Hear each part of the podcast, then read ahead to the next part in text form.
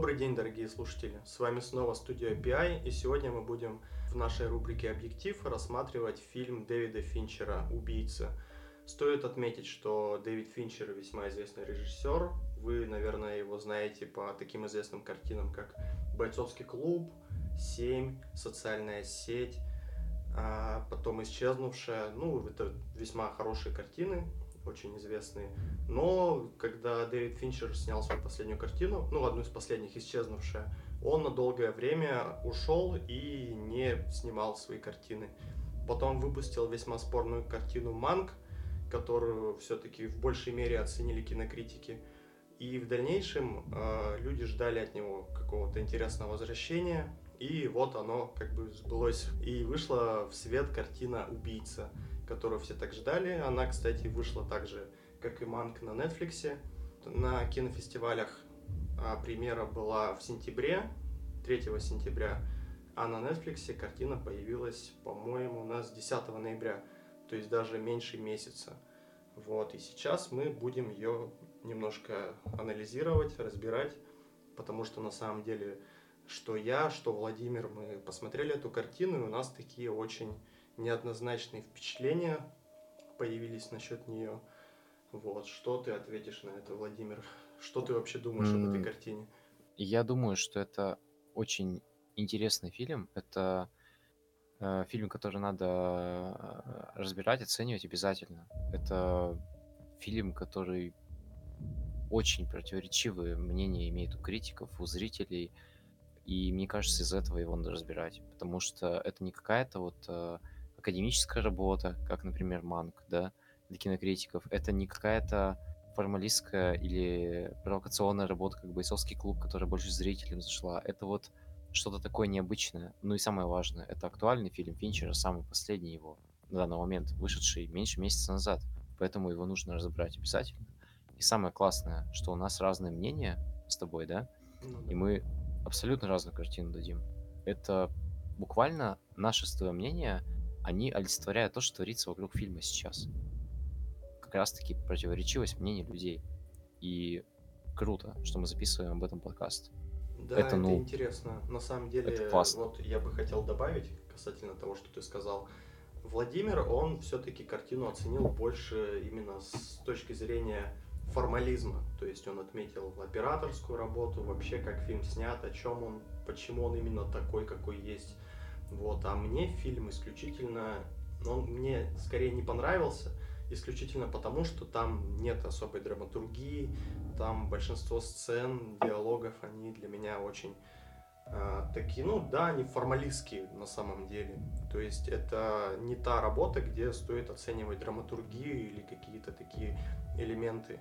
Вот как, например, очень много у того же Тарантино или, кстати говоря, у раннего Финчера, потому что фильм «Семь» или «Исчезнувшая», они совсем другие они буквально вообще это, я бы сказал, если бы посмотрел сначала исчезнувшую, а потом убийцу, я бы сказал, что это сняли абсолютно разные режиссеры.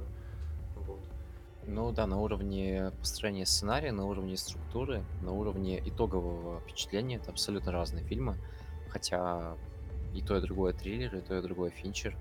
И только любитель формализма, типа меня, конечно, увидит, что это один режиссер, но любитель э, посмотреть фильмы со сценарием, ну, вообще не поставит в один ряд эти два фильма, да. И э, я сейчас вот ловлю себе на мысли, что в этом фильме сложно начинать рассказ, потому что это не тот фильм, в котором есть э, сюжет, о котором нужно рассказывать. Тут, тут нет сюжета, тут э, набор клише для того, чтобы посмотреть на красивую картинку и на действие. Ну, правда. Картина вообще начинается с э, пацанских цитаток, вот, да. И кого-то уже с самого начала, последние, ой, первые 15 минут, они очень смутили именно из-за этого. Ну, я не из тех людей, я посмотрел, да, там, э, волк, э, человеку волк, ну, эта вся история, это, это было весело, но если бы ты вот мне не сказал, что это кринж, я бы и не увидел, что это кринж, потому что, ну, я, я сначала вот просто сел, посмотрел, и подумал, что, ну, раз так много закадрового голоса, то, скорее всего, что-то субъективное пойдет. И мне даже не было кринжово сильно. но я понимаю примерно реальность вот эту, в которой люди живут, и когда они это увидят, что у них за реакция будет. Это такой какой-то э, неонуар, как какой-то какой-то драйв, в котором Гослинг бы закадровый голос имел. То есть такой какой-то совсем сигма-самец, вот, этот вот, э, который э, так сильно себя высоко мнит, что он профессионал. Ну, то есть вот здесь пропитано начало этим. Это очень кринжово, конечно.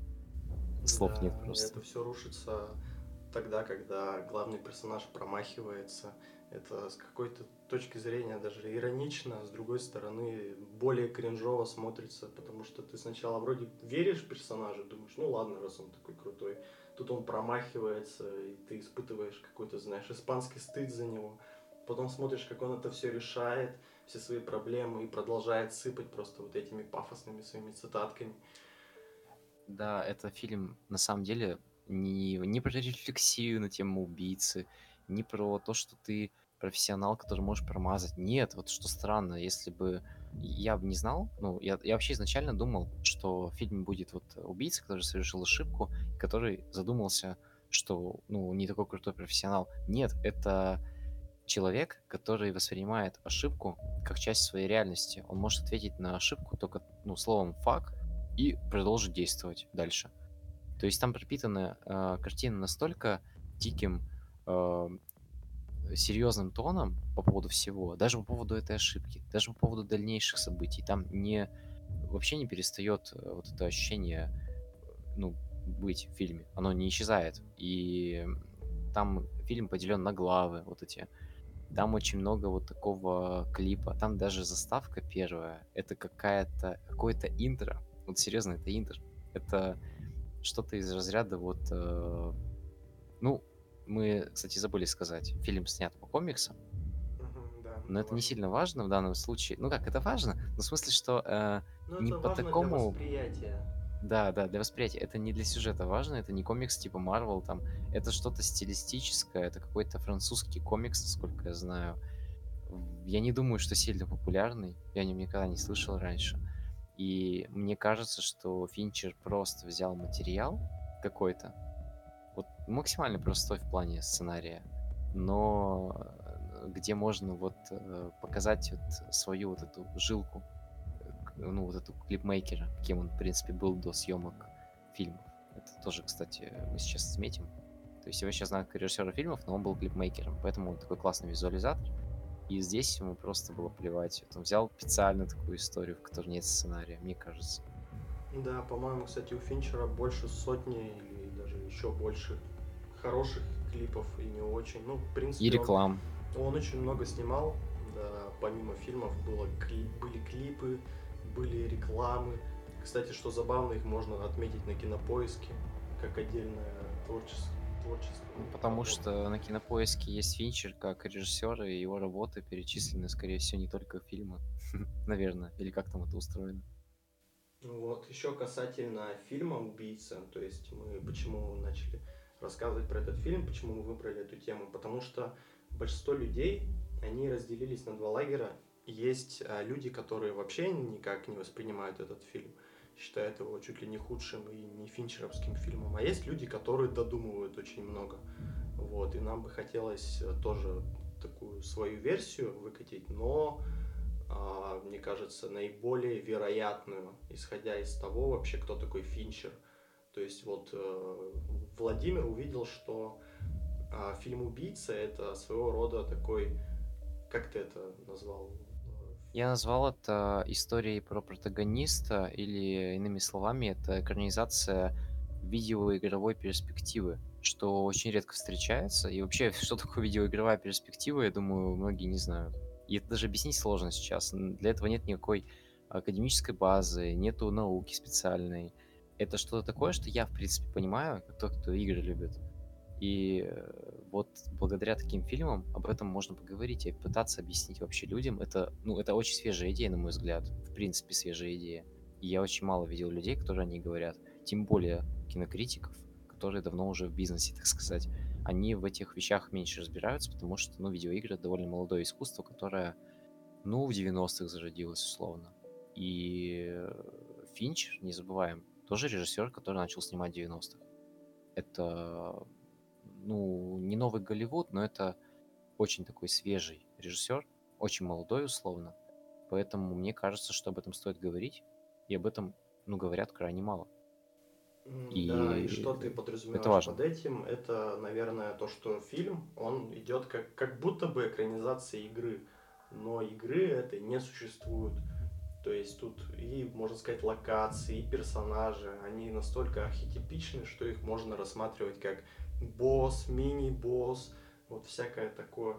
И именно, что сценария как такового нет, зато есть а, как будто уровни сложности, есть смена локаций, то да, есть да, э, да. там вот есть персонаж, за которым ты следишь, вот это как будто вы садитесь играть за компьютер, а, включаете игру, там идет вот эта заставка, такая же буквально заставка. Ну, интро, да. В фильме «Убийца», интро. да, и следите за этим персонажем. Но он даже когда проводит диалоги, ну то есть разговаривает с кем-то, с другими персонажами в фильме, он молчит. То есть это как будто э, эти кат-сцены, которые часто используют в современных играх. Да, причем кат-сцены, которые даже не в современных играх используются, а в каких-то старых, потому что главный герой сейчас в современных играх побольше разговаривает, чем э, Майкл Фассбендер. То есть настолько э, какой-то вот, ну, как, как, какой-то э, трибьют э, играм 90-х, э, начала нулевых, что герой это прям максимально, ну, функция. Он э, чувак с пистолетом, он буквально убийца. То есть фильм называется так потому, что он и убийца. Кстати, мы не увидим э, его настоящего имени в игре. В игре. В игре, да. Блин. Да, да, да. Ну, классная оговорка. В фильме ни разу не увидим его настоящего имени. Он будет представляться разными именами. А, может быть, это аллюзия к э, игре Hitman. Тоже, ну, Hitman это, собственно, есть убийца, да? Где он э, представлялся тоже разными именами, и неизвестно, какое имя его настоящее. То есть, в каком-то смысле, это вот, ну, просто убийца. Просто главный герой вот этой вот истории. И здесь э, очень много чего указывает на видеоигровую логику. Не только вот э, концепция, не только отсутствие сценария, смена локаций, ну и вот эти вот э, какие-то элементы, которые мы перечислили уже. А здесь киноязык указывает на то, что это экранизация видеоигры, которой нет. И вот об этом надо поговорить, мне кажется, подробнее чуть-чуть. Ну да, тут как вот. будто киноязык, он встраивается в какую-то киноигровую вселенную, потому что заметил сейчас большинство игр, они уже стали мини-фильмами, то есть везде есть сюжеты, истории, кат-сцены, очень дорогие, вот в AAA проектах это очень заметно. Да, и игры здесь, пошли в сторону кино. Здесь да. как бы тут одна большая кат-сцена, можно сказать. Нет геймплея, зато есть э, герой, за которым интересно следить, как минимум. Ну, если бы вы хотели поиграть, и я думаю, вы бы, вам было интересно следить. Что еще можно такого игрового прям выделить? Мне кажется, то отношение к насилию у режиссера в кадре. То есть, с одной стороны, оно выглядит жестоко, ну, потому что людей убивают. А с другой стороны, когда мы видим это с точки зрения главного героя, ну, вот этого Фасбендера, мы воспринимаем это как что-то вроде бы жестокое, но при этом что-то, что является частью процесса. Это а, рутинизация насилия. И рутинизация не в смысле вот как в жизни бывает. Ну, когда мы смотрим фильм про гангстеров, в которых это рутина. А здесь рутинизация это как... Э, это процесс, это поток, в котором движется герой. И только в видеоиграх герой может двигаться в потоке, в котором насилие рутинизировано настолько. Только в видеоиграх. И вот здесь это проявляется. И у Фасбендера, да, мелькает там что-то вроде как будто вот пролом четвертой стены наступает, и он задумывается, что все-таки это реальные люди. Но он на секунду задумывается. Чуть-чуть. Как мы, когда играем в игру. Ровно настолько же. И там есть вот эти фразы его волчьи, где он говорит, что нельзя э, проявлять эмпатию. Вот это вот. И это именно что отношение игрока к персонажам неигровым в играх. То есть ты такой, о, это же персонажи игры. А потом ты такой, так это же игра, и мочишь всех. То есть вот здесь то же самое. У него ровно одна секунда подумать, но он не приходит ни к каким выводам. Для него это, ну, правда, персонажи. Он здесь э, центральный какой-то герой своей истории, у которого там супер какие-то навыки, он постоянно... У начале вообще там целая целый длиннющий монолог о том, какой он классный чувак, что у него есть вот заказчики, которым он по карману, ну, там, говорит такую фразу «те, кому я по карману», ну, вот это вот все. Да. А, профессионал такой настоящий. И еще важно, почему ошибка, то есть мим, выстрел мимо, он воспринимается как часть приключения. Да потому что в видеоиграх это и есть часть приключения. Твоя ошибка в игре — это тоже часть игрового процесса. Это не сценарий. Ну, в играх нет сценария именно в геймплее. Ты что-то делаешь, у тебя что-то пошло не по плану, это тоже часть твоего игрового опыта. И вот герой Фасбендера, он воспринимает все вокруг как игровой опыт. У него даже девушка есть в сюжете, которая является типичной девушкой главного героя, которая, ну вот, появляется разок, только чтобы смотивировать его действовать дальше. Она появляется там раненая, и он такой, точно. А в этом и смысл. Он такой, о, мотивация, чтобы действовать дальше, надо найти тех, кто виноват. И у него на лице при этом особо ничего не написано. Ну, то есть, вот это буквально функция. У него девушка как функция. Все вокруг как функция в его жизни. При этом, если внимательно смотреть фильм, можно понять, что это так-то реальный мир наш. Ну, как Финчер любит, все-таки здесь что-то от него есть, от э, его, ну, более традиционных работ. Мы видим мир настоящим, и люди настоящие в этом мире. И только у Фасбендера вот э, в голове, как будто он главный герой. То есть люди здесь умирают, ну, страшно. В какой-то момент можно понять, что все-таки это реальный мир. Но э, для главного героя это, ну, это игра. Он в игре. Это настолько глубоко погруженный в свою историю, настолько субъективно э, ориентированный человек, что из-за этого именно, вот я считаю, этот фильм сильно финчеровский. И сейчас перейдем к киноязыку, потому что мы затянули чуть-чуть, но мы хотели про киноязык поговорить. Про то, как это снято, про саунд-дизайн, про саундтрек, про какие-то моменты с актеркой. Ну, то есть все связанное с аудиовизуалом. Почему это видеоигра? Вот как ты считаешь, кстати? Заметил что такое? Вот как не тот, кто на видеоигру смотрит, а игрового. вообще.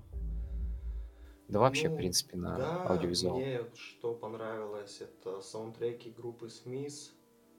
Очень, кстати, это знаете, как будто в- саундтреки в фильмах, они обычно дополняют, они будто вплетаются очень органично вот в картину. Здесь ты как будто, когда играешь за персонажа, у тебя есть функция, ну, включить музыку, например. Я хочу, вот, мне, мне так проще. Да-да-да. Я вот, например, когда играю в какие-нибудь игры, я люблю что-нибудь послушать на фоне. Ну, вот постпанк какой-нибудь британский тоже бы не прочь послушать, я думаю. Тут такая Это очень смешно. Да. Потом, что еще хотел сказать из э, киноязыка? Я заметил, что а, Фассбендер, он не воспринимается как... Вот ты сказал, что есть э, люди, которые вот правда живут в нашем мире в этом фильме. А Фассбендер, я его вот не воспринял. То есть Как он человека будто не вообще. как человек, он как... Ага. Вот как убийца, это его профессиональный долг, это его работа. То есть он должен ее выполнять, и мы смотрим на него как на убийцу. То, что у него есть какая-то личная жизнь, еще что-то, это настолько второстепенно, что ты не можешь этим проникнуться, ты это не чувствуешь. И он для тебя, правда, киллер. В любом бы другом фильме такой киллер бы, он бы... Ну, его бы не раскрывали просто, его бы не показывали даже. Он бы сделал свое дело и все. А тут целый фильм посвящен этому. Это как будто ода какому-то профессионалу своего дела, но опять-таки он не, профессионал. А не, преф- не профессионал он для того, чтобы запустить вот этот квест, чтобы показать, что нужно дальше выполнить. Как раз-таки это уже запускает игровой процесс, который мы дальше смотрим. Ну, такие моменты я отметил. Ну да, да, так и есть. Это буквально ода этому всему делу. И из этого фильма напрочь отсутствует драматургия, напрочь отсутствует главный герой. Кстати, Фассбендера работу сейчас быстренько отметим, она реально классная. Учитывая то, что мы уже сказали, и учитывая, какого персонажа ему дали играть, ну, он классно справился. То есть э, этот его холодный взгляд, кстати, голос и кадры вообще замечательный. А, Потом к саунд-дизайну перейдем. Здесь вообще ASMR настоящий происходит. Я вот э, в хорошем качестве послушал вот это все, и да, Фассбендер выдает, конечно, классную вот эту работу в плане озвучания. Э, Как будто вот ты играешь какую-то старую игру конца 90-х, где герой постоянно комментирует действия, типа Макса Пейна, например. То есть Да, тоже вот, ну, есть. вот это вот стиль, да, вот это. И Значит, э, по поводу киноязыка именно визуального еще скажу. В фильме используется такой прием, как трекинг камеры. То есть камера, она следит за телом главного героя. Э, обычно, ну, там, на одежду крепится, ну, технический момент, на одежду крепится героя какого-нибудь актера, то есть какое-нибудь устройство, и камера его считывает, двигается за ним. И поэтому в кадр, ну, кадр выглядит очень странно, очень как-то искусственно, и при этом жутковатенько так. То есть в хоррорах используют трекинг камеры, кстати, часто. И здесь есть одна сцена, где герой попадает, так сказать, на промежуточного босса, и там в битве настолько это выглядит, ну, странно. То есть, как будто бы, правда, видеоигра. Э, есть некая мазня, есть э, вот эти вот резкие движения какие-то, есть э, монтаж, когда он ловит именно перспективу со спины главного героя, как, будто ты играешь в игру третьего лица. Я еще заметил такие вещи даже, когда он едет на машине. То есть он едет на машине, и камера как будто бы снимает его со спины машину, как будто бы ты в гонку играешь. Uh, еще я заметил с цветокором штуку одну. Uh, когда, в принципе, в uh, движении какие-то автомобили или, или люди там бегут куда-то, да, здесь это размазывается так, как будто это тоже часть видеоигры. То есть создается динамика, которой обычно нет в фильмах. В фильмах все-таки, какие бы фильмы не были, есть реалистичная такая перспектива и ощущение целостности пространства. Здесь, наоборот, нет целостности пространства, есть объекты, которые находятся внутри локации и в ней двигаются. Такое только в видеоиграх существует. Ну, такой прием. Даже, скажем так, это не то, чтобы прием. Это то, что просто есть в видеоиграх. Вот, и еще про саунд-дизайн обязательно хотел сказать, а, какой он в фильме. Он очень объемный, это прямо ASMR фильм, я уже говорил про Фасбендера, который озвучивает принципе, все в фильме сделано так. Каждый звук, э, шорох какой-то. И причем это сделано именно как в игре. Есть ощущение того, что окружение именно вокруг тебя. Не просто оно есть, оно вокруг тебя. И постоянно э, камера показывает тебе, ну и звук, и камера вместе показывают тебе какую-то вот э, разность в восприятии вот этого героя как он видит мир сам и как мы видим со стороны. То есть, допустим, он любит слушать там музыку, да, он любит как будто бы создавать клип. Как вот мы играем, когда в видеоигру, мы любим такие постановочные эпизоды, когда музыка играет, и мы что-то там делаем, э, сражаемся с кем-то. И вот главный герой, он любит вот музыку слушать. И вот эти песни э, группы Смитс, которые мы упомянули, это вот он их слушает постоянно в наушниках. И ракурс постоянно вот скачет, когда он там сидит с винтовкой, на то, как он с ней сидит, слушает музыку, и музыку слышно громко, и то, как он сидит, ну, со стороны мы смотрим на него, и музыку слышно там чуть-чуть совсем. И вот мы видим разницу между клиповым вот каким-то восприятием от его лица, и как это, ну, немного глуповато со стороны выглядит, что он сидит с снайперкой, слушает музыку, это, ну, правда, вот в начале фильма это вызывает очень странные эмоции, но это вот такое восприятие. И саундтрек. Сам по себе саундтрек очень тягучий, очень такой э, минималистичный, который подходит именно для сопровождения действия вот такого холодного. Э, кстати, композиторы Трент Резнер и Атикус Росс, они с Финчером сотрудничают всю его карьеру. Они писали для 7, для исчезнувшей э, социальной сети. Это прямо вот композиторы Финчера, и это сразу чувствуется. Очень много фильмов у него было. Ну, я просто перечислил три но на самом деле их больше. И здесь это ощущается. Он не стал э, Финчер брать каких-то других композиторов.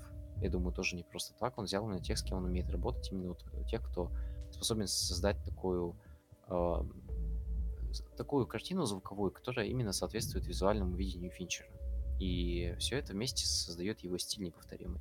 И этот фильм — это совокупность всего стиля Финчера. И это и хорошо, и плохо. Я думаю. И вот э, еще одно сравнение напрашивается фильма «Убийца» с фильмом «Игра», и вот я Максиму передаю слово, вот он расскажет. Да, мы еще хотели отметить, что фильм «Убийца» меньше всего похож на фильм «Игру», но по своей сути как раз-таки он ближе всего именно к этому фильму. Почему так? Потому что в фильме «Игра» главный персонаж, он успешный человек, банкир, он такой очень влиятельный, но при всем при этом его жизнь, она кажется его друзьям очень неприятной или душной в этом плане, и они решают ему помочь. И ему, кажется, его брат а, дает визитку, что там якобы игра, туда можно обратиться, тебе помогут. Вот, и главный персонаж все-таки решается на это, после чего происходит полнейшая вакханалия, там очень много таких параноидных тем, а главный персонаж практически становится шизофреником с параноидальным бредом.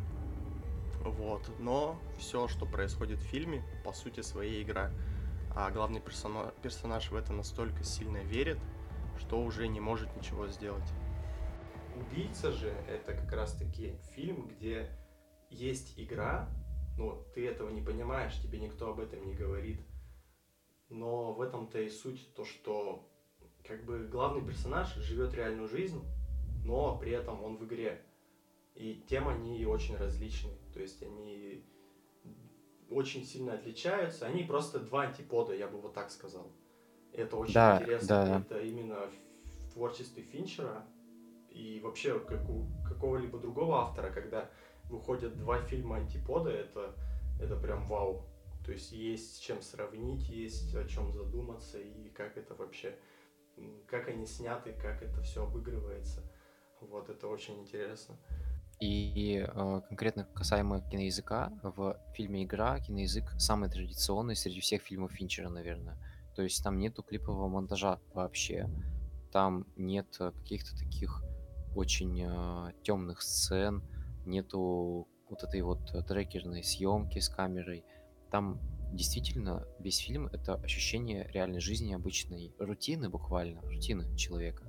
И ему там э, подается идея уже ближе к концу, что это игра. И он такой как бы расслабляется. А фильм с Фассбендером «Убийца» — это антипод именно потому, что тебе не объясняют, что это игра. Ты как зритель... Я, я не знаю, честно говоря, как зритель воспринимает разный. Мне кажется, разные зрители по-разному воспринимают этот фильм, но здесь нет никакого ответа. Здесь тебя настолько погружают в игру, что и персонажи тебе такого дают, который в эту игру верит. Он не то чтобы верит, он ее, блин, стремится создать. Он стремится создать эту игру постоянно вокруг себя. Он мыслит этими цитатами крутых пацанов. Он э, такой весь профессионал, такой чистый. Он постоянно э, заметает следы за собой. Даже там, где, ну, казалось бы, зачем уже заметать, ну, хватит. Там такие моменты, кстати, смешные есть, когда он уже все почистил, но он такой там побрызгал, что-то еще там убрал. То есть это настолько вот утрированный образ э, человека, который верит в свою исключительность, в то, что он протагонист этой истории, что это, наоборот, антипод. Потому что в фильме «Игра» там, наоборот, человек не понимает, что он вообще протагонист. Ему кажется, что он вот по течению его кидает туда-сюда. А в фильме «Убийца» фильм поэтому и называется «Убийца», а не «Игра». Потому что человек верит в то, что он убийца. Ну вот он верит в это сам, и э, никакого вывода, кстати, мы подходим к концу уже обсуждения, в конце фильма никакого вывода нет, никакой динамики. Герой остается героем. Ну, каким он себя видит, убийцей, крутым, который что-то зарешал. Он даже на концовку выходит не на типичную, э, типа он убил злодея, а на такую, что я за тобой приду в любой момент. Вот там вот такая какая-то фраза есть у него. Ну, это тоже довольно смешно. Да, но при этом заметь, что главный герой все-таки в конце планирует начать спокойную жизнь, либо вернуться к ней. Ну, там да, есть какая-то да, да. мысль на то, что Что-то вроде уйти. и Да, можно да. уже отдохнуть. Но опять-таки, Что-то вроде того. А, а завершилась она, потому что Фассбендер до сих пор так же пафосно лежит на лежаке и со своей красоткой женой. Ну, то есть это очень, очень по-игровому, либо по-киношному выглядит. Да, этом вопрос, э, да. Вопрос в том, а завершается ли любая другая реальная игра, видеоигра, такими вот сценами. Ну, Там же тоже многие игры так завершаются. Такая история про уход в закат. э, Вот конкретно в фильме герой расслабляется на шезлонге, и это выглядит очень смешно. И я не удивлюсь, если у этой истории будет сиквел, где случится что-то внезапное, и ему придется опять решать вопросы. Ну, то есть это такая история, которая максимально пляшет под него, Как даже расслабляясь на шезлонге. Ну, примерно. Ну, Джон Уик это отдельная история. Там все-таки... Джон Уик это все-таки большее кино, чем убийца, в том плане, что там омажи на кинематограф есть. Здесь нету, кстати, вообще, мне кажется, ни одного. И, ну, как минимум, читаемых особо нет. Поэтому вот такой странный фильм очень, который... Я, я кстати, вот еще одну оговорку, не оговорку, а один момент сделаю. А, Мне не кажется, что Финчер специально пытался экранизировать видеоигру какую-то или видеоигровой опыт. Возможно, у него а, из-за того, что он клипмейкер, из-за того, что он начинал свою режиссерскую карьеру в 90-х, когда игровая индустрия появилась, он просто поймал дух вот этого вот чего-то. Он поймал дух субъективного восприятия реальности. Не обязательно он пытался видеоигру оценить, но он максимально передал дух видеоигр того времени. И это очень интересно, конечно. Да, Такое часто происходит. Стоит отметить, что Финчер большой поклонник True Crime. Это вообще этот человек вырос в те года, когда ловили Зодиака. Он до сих пор в глубине души, мне кажется, желает его найти, узнать, кто этот человек. Также у него все фильмы посвящены убийцам или маньякам. Ну, не все, но большая часть. А тут он в какой-то мере, правда, погружается в жизнь, в субъективную реальность не маньяка, но убийцы при этом. Это тоже очень похоже на Финчера. Да, да, этот фильм, при том, что кажется не сильно финчеровским, из-за того, что здесь отсутствуют а, какие-то темы, подъемы тем, да, любых серьезных социальных тем, как вот было в социальной сети, в исчезнувшей, в многих фильмах у него были. Бойцовский клуб это, в принципе, фильм вообще про социалку. И здесь этого нету. С другой стороны, этот фильм максимально финчеровский, именно вот э, потому, как он снят по субъективному какому-то материалу, подаче материала. Поэтому это крайне нестандартный фильм. Мы вот хотели бы перейти к итогам, наверное, уже, да? Вот, итог в том состоит главный, что этот фильм, он ам, для Финчера, мне кажется, очень важен. Финчер последние много лет а, снимает очень академические картины. Ну да, Да, я у уже него отметил, есть, что Финчер да, да. давно не снимал кино, а то, что он снял, это был Манк. Но Манк, это знаешь, Ну, это кино про мере, кино. Да, это плевок зрителям, потому что зрителям не, не, не совсем понравилось то, что снял Финчер на самом деле, потому что Манк все-таки для кинокритиков убийца, уже более массовый, но все равно финчеровский. И я все-таки верю, что через пару лет Финчер все-таки сделает более зрительское, более финчеровское кино в понимании зрителя. Вот. М, да. Очень бы хотелось на это надеяться, потому что что убийца, что манк это не то, что хотели лю- любители бойцовского клуба или фильма 7 или даже исчезнувший. Это две разные крайности, что вот интересно. Финчер снял Манк, который буквально ода реальным событиям и кино, который э, снят в таком супер э, стилизованном виде под вот э, фильмы той эпохи, да. А убийца это напротив ода его визуальным вот этим клиповым приемам, которые он любил, когда снимал, ну, со- собственно, клипы и рекламу. И это и то, и другое это крайности налево-направо. И мне кажется, убийца вышел именно таким, каким он есть, потому что Финчеру нужно было выпустить э, свою энергию вот в другой спектр, в противоположный от Манка. И мне кажется, сейчас после Манка и убийцы, которые идут друг за другом, мы можем уже ожидать Финчера что-то более мощное, которое зайдет всем. И любителям серьезной драматургии, вот как Максим, да, и любителям формализма, как я, что-то вроде исчезнувшей, что-то вроде 7 фильма, вот что-то такое. Мы бы очень хотели в это верить. И будем следить за тем, что дальше выпустит Финчер. Было бы классно. Да, и напоминаем, что с вами была студия PI.